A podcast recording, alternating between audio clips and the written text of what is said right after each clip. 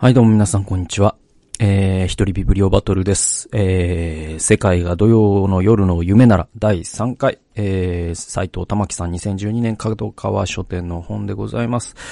えー、まあ、あの、ヤンキー論のね、先駆けということで、えー、もう10年前の本なんですけども、結構未だにね、結構参照され続けている。そしてまた今読んでも面白いという、えー、そんな本でございます。えー、前回は、その、あれですね、あの、吉家さん？あの、ヤンキー先生ですね。まあ、彼の論調から、まあ、彼がその、教育学とか、もう言ってんじゃねえよ。愛情と気合でなんとかなるっしょ。みたいな。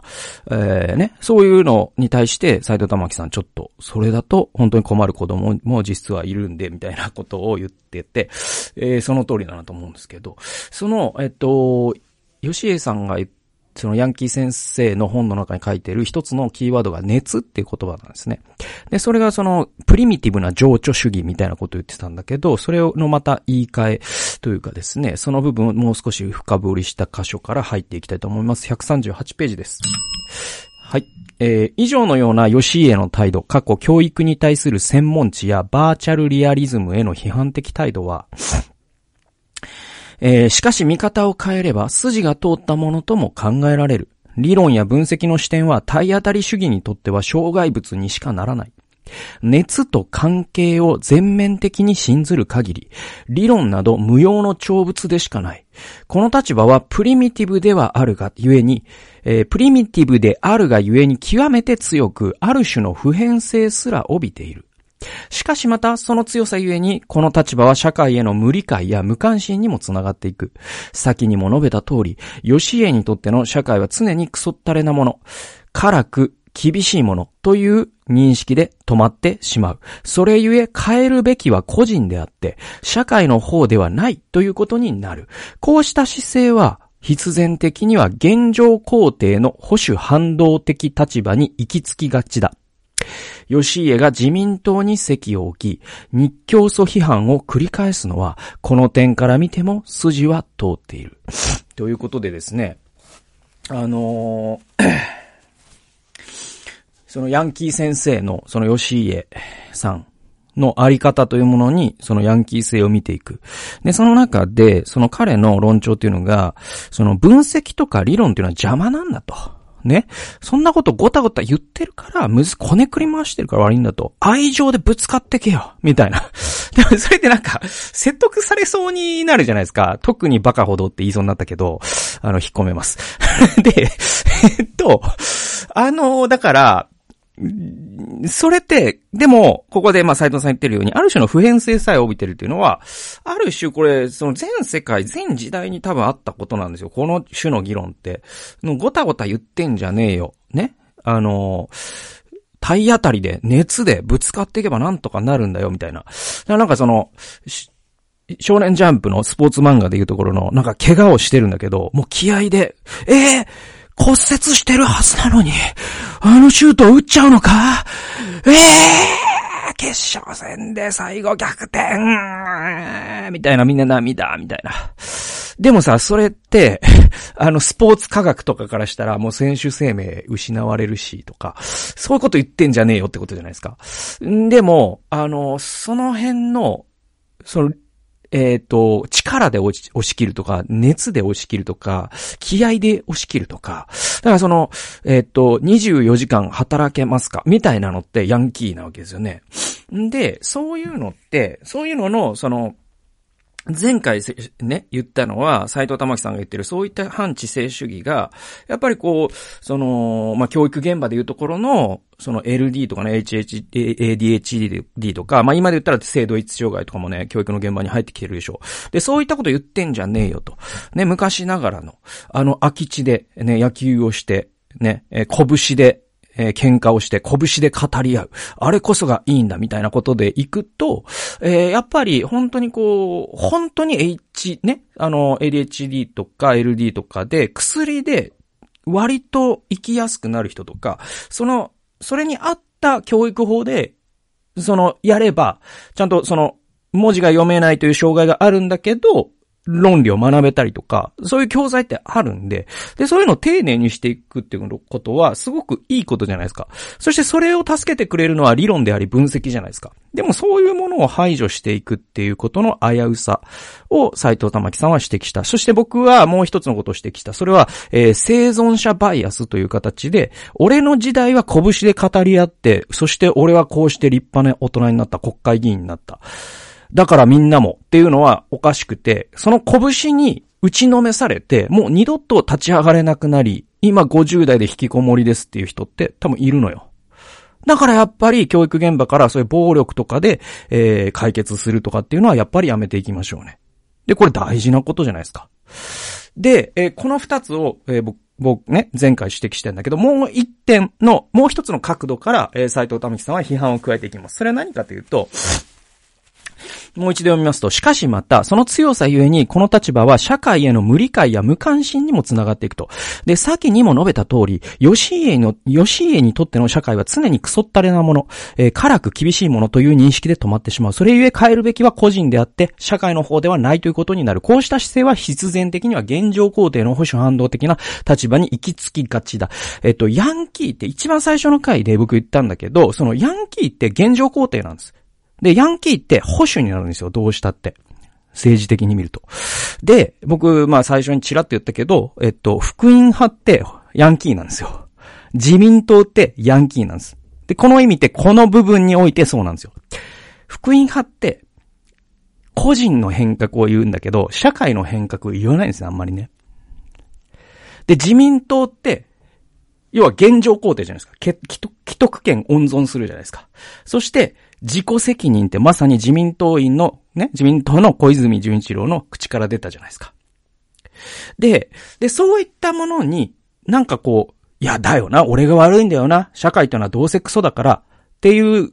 立場って結局その社会にある構造的な問題というものに目を向けないんですね。で、それはインテリのすることであいつらは気合が足りないみたいな、学術会議クソだみたいな話になっていくんだけど、でもそういうその社会への批判的な視点っていうのがないと、結局個人を個人さえ変えればなんとかなるんだみたいな。その信仰と祈りでなんとかなるみたいなね、福音派で言うと。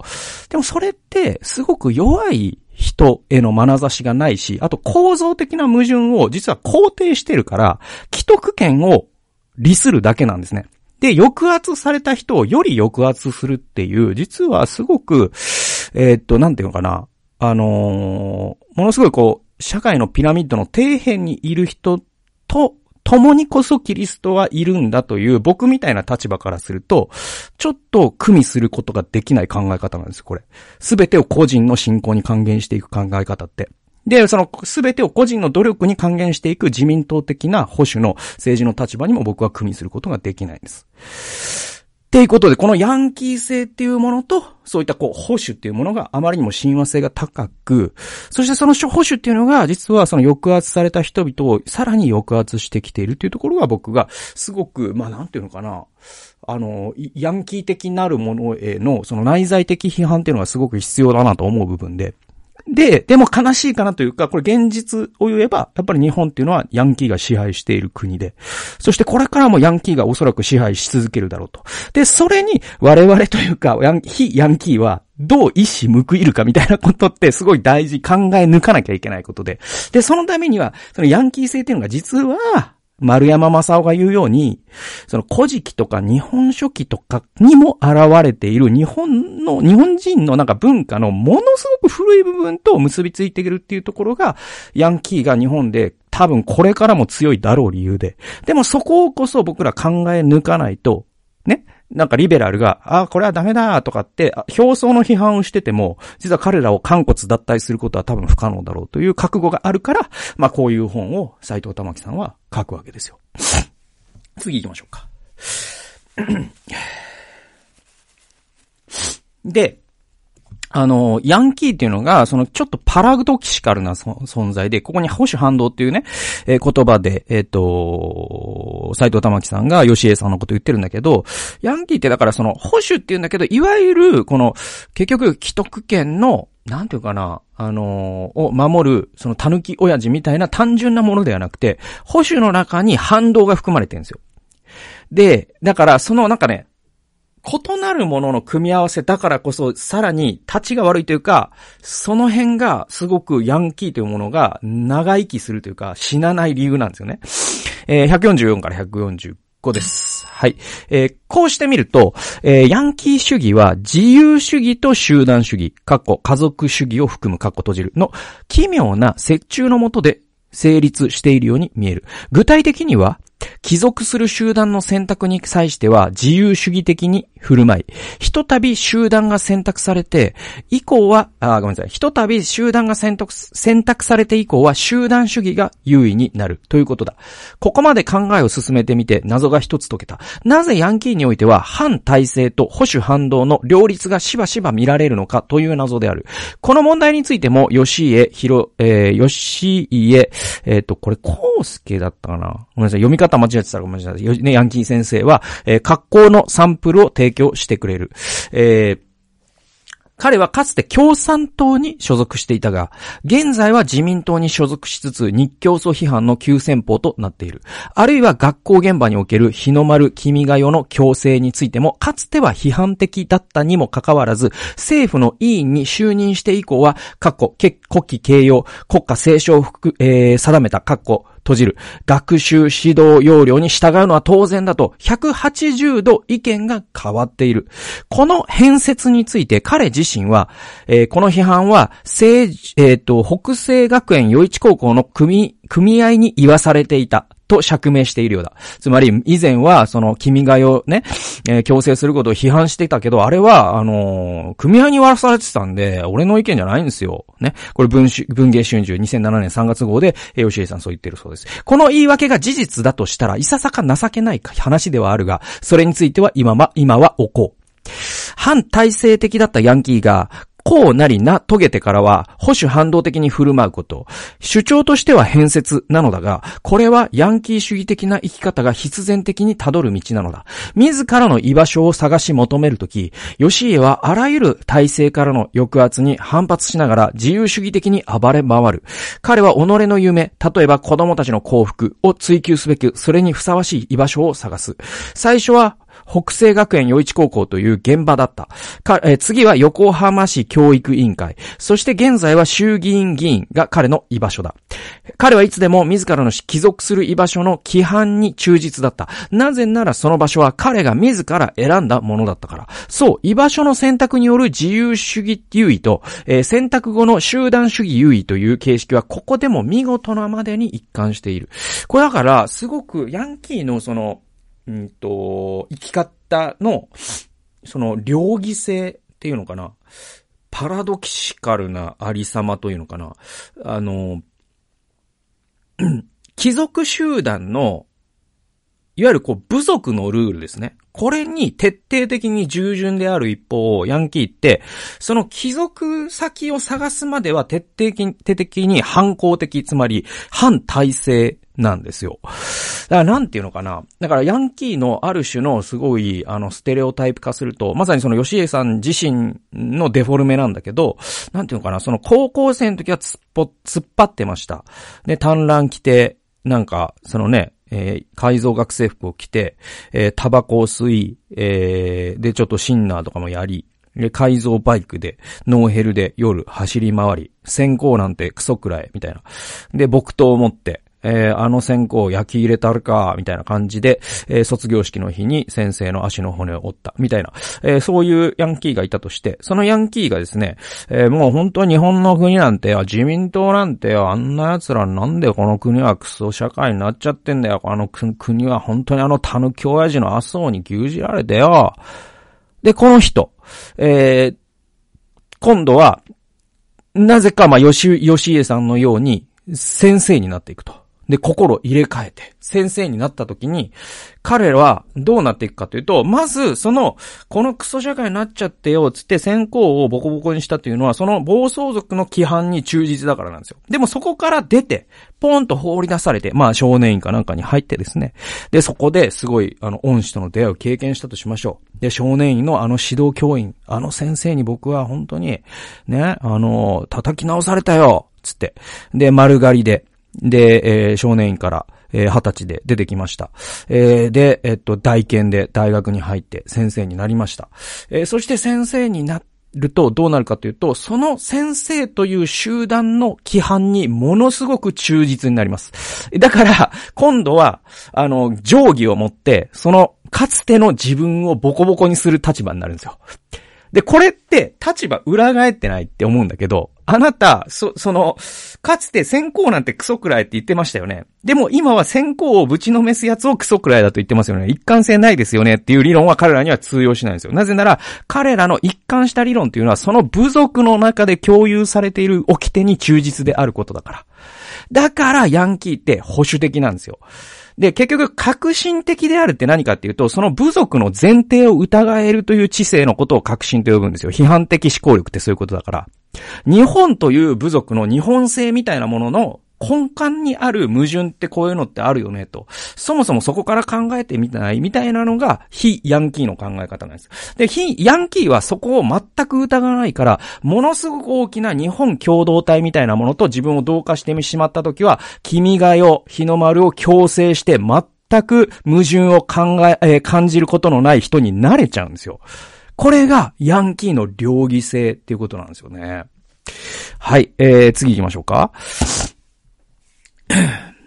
はい。えっ、ー、とね、次からね、ちょっと話が、えっ、ー、とね、こう、ホモソーシャルっていう言葉とか、マッチョイズムっていう言葉が出てきます。で、これは、あの、ちょっと説明が必要で、こう、マッチョイズムって、あのー、なんかマッチョって、なんか、日本ではなんか不思議な流通の仕方をしてて、それこそ、あの、筋肉を鍛えてる人っていう意味になってるんだけど、えっと、うーん、マッチョって、アメリカとかであんまりか使わない方が良くて、You are マッチョって言ったらもうほんと悪口っていうか、あなた差別主義者だって言ってるようなもんで、マッチョって、その女性を差別する男性こそ最高っていうイズムなんで、ちょっと気をつけて使った方がいいんですよね、海外に出たらね。で、このマッチョイズムっていうのは男性優位主義っていう意味のマッチョイズムです。で、ホモソーシャルっていうのは何かというと、なんか社会学者のなんとかっていう人が言い始めた考え方で、えっと、ホモソーシャルって、えっと、男性だけで、えっと、固まって、その有害な男性性が凝集されていく様っていうんですかね。なんていうのかなあの、まあ、男子校とか、あるいはなんか、その、自民党のおじさんだけの、ね、えっ、ー、と、サークルとか、あとはその田舎の、その、えっ、ー、と、中小企業の社長の寄り合いとか、ほぼ100%が男性っていう性別構成の集団において、どんどんその男性性っていうものが凝集していった結果、そこでの、発せられるジョークとか、そこで発せられる考え方とか、そういったものがことごとく女性を貶めるものになっていく様をホモソーシャルって呼んだ人がいるんです。社会学者で。で、これって、まあ、今日、オリシもですね、4月19日ですけど、あの、僕今日のね、今朝の、あの、ヤフーニュースでびっくりしたんだけど、なんか吉野家の ね、吉野家の、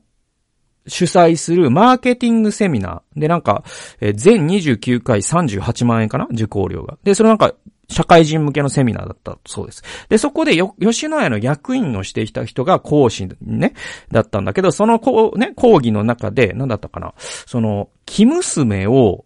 木娘をしゃぶ漬けにするみたいなこと言ったんですよね。で、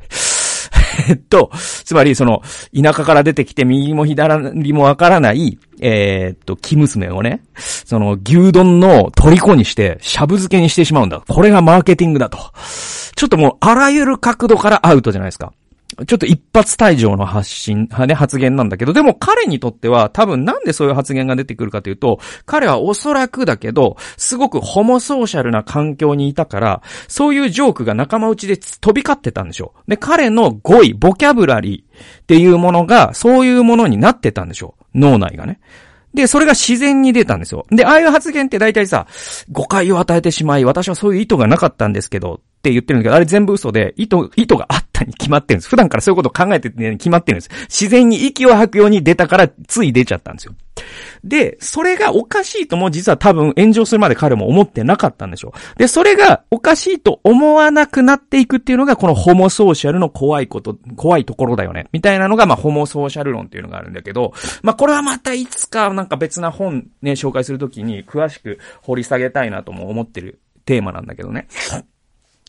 で、このホモソーシャルとマッチョイズムが実は女性的なんじゃないかっていうことを、えっ、ー、と、斎藤玉樹さんは、こう、精神科医の立場から精神分析的に考えるとそうなるんじゃないのっていうことを言ってるんで、175ページ行きましょう。はい。えー、こうしたことを考えていくと、ヤンキー文化の女性性を思わないわけにはいかない。えー、関係性優位の集団はやはり女性的と形容されるべきだろう。現にホモソーシャルの問題に関しても、えー、実際には女性の集団においても同様の関係性がしばしば見られるという指摘もある。また、マッチョイズムは、基本理念よりもマッチョな見かけの方を重視する傾向が強く、ここにも本質以上に外見が優先されるという意味で、女性的な要素が見て取れる。最も僕の考え方は、えー、ホモソーシャルもマッチョイズムも女性的、マッチョイズムも女性的な発想であるというかなり特殊なものなので、受け入れがたい人もいるだろうから、この議論についてはこれ以上は深入りはしないという。まあこれ結構難しい、あの、ロジックになってるんだけど、あの、実はなんかね、ホモソーシャル性っていうのが、その、斎藤玉樹さんの視点から見ると女性的に見えるっていうんですよ。で、えっとね、どういうことかっていうと、これだから多分、まあ、斎藤玉樹さんも言ってるけど理解されないかもしれないと。でも僕はなんとなくわかるっていうのがあって、例えばね、そのホモソーシャル性って、その男子校の物質で、えー、交わされる冗談みたいなものってどういう構造になってるかっていうと、どれだけ、なんか、その、自分が男らしい顔を示すわけですよ、そこで。ね。なんか、あるじゃないですか、その男子校のね、冗談って。だからもううんこちんこみたいなもあるし、下ネタもあるし、いや、俺よ、あの、あの、あそこの女子校の5人とやったぜ。いや、俺6人だけどな、はははみたいなやつ。あれって、あれって結構なんかその、自分の男性性みたいなもののマウンティングの試合をしてるんだけど、でもあれって、実は女性的だよねっていうのを、斉藤さんはちょ、指摘してきて、どういう意味かというと、その、その集団の中での立ち位置みたいなものを気にすることで、その社会を形成していく様っていうのが、あの、まあ、あの、フロイトの理論で、あの、男性性不正っていうのは切り離し、女性性っていうのは取り込むっていうのがあるんですね。で、それで言うと、これって、もう、鉄頭鉄尾取り込む理論なんですよ。ね？その、男子校の物質で交わされる下ネタジョークとか、女性蔑視ジョークっていうのは。でも、そこで本当に男らしい人ってな、誰かっていうと、そこをスックとたた、ね、立ち上がって、あ、俺そういう下品なの嫌いだから、つって帰る人が一番男らしいと思うんですよ。で言うと、それって、女性的なんじゃないのっていうのが、まあ、斎藤さんの一周回った考え方で、まあ、どこまで理解してもらえるかわかんないけど、みたいなことを斎藤さん言ってる。ここをちょっと僕は面白かったんで、あのー、メモしました。えー、次行きましょうか。で、まあ、こういったことを踏まえて、ヤンキーっていうのは、女性原理のもとで追求される男性性なんだと。で、えっと、あの、斎藤玉樹さんってオタク研究もしてて、で、オタク文化っていうのは逆で、男性原理のもとで追求される女性性っていう、こういう待遇関係になってるっていう整理をしてて、これ面白かったんで、えー、185ページです。えー、この仮説が正しければ、これまでヤンキー文化圏において観察されてきた、いくつかの奇妙な現象についても、えー、納得のいく説明を与えることができるかもしれない。なぜヤンキーは女物のサンダルを履きたがるのか。まあこれキティサンダルとかそういうやつですよね。で、なぜヤンシャの車内には様々な、様々なファンシーグッズが詰め込まれているのか。なぜヤンキーファッションには可愛いキャラクターグッズが違和感なく馴染むのか。そしてなぜヤンキーはディズニーが好きなのか。こ、こわもての外見を側面から支える、こうしたファンシー性のありさまこそは、少なからぬ歪さや極端さを抱え込み、えー、抱え、あ、ごめんなさい、包み込む、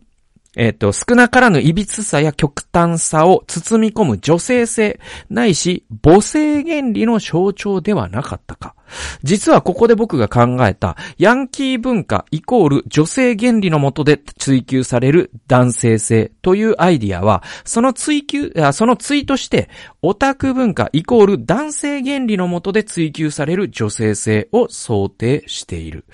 まあ、これもね、結構ね、わかり、えー、っと、説明、なんだパラフレーズするのも難しい話なんだけど、あのー、僕なりにこういうことかなと思ったことで、なるべく、こう、できるとこまで行きたいなと思うんだけど、うんとね、まあ、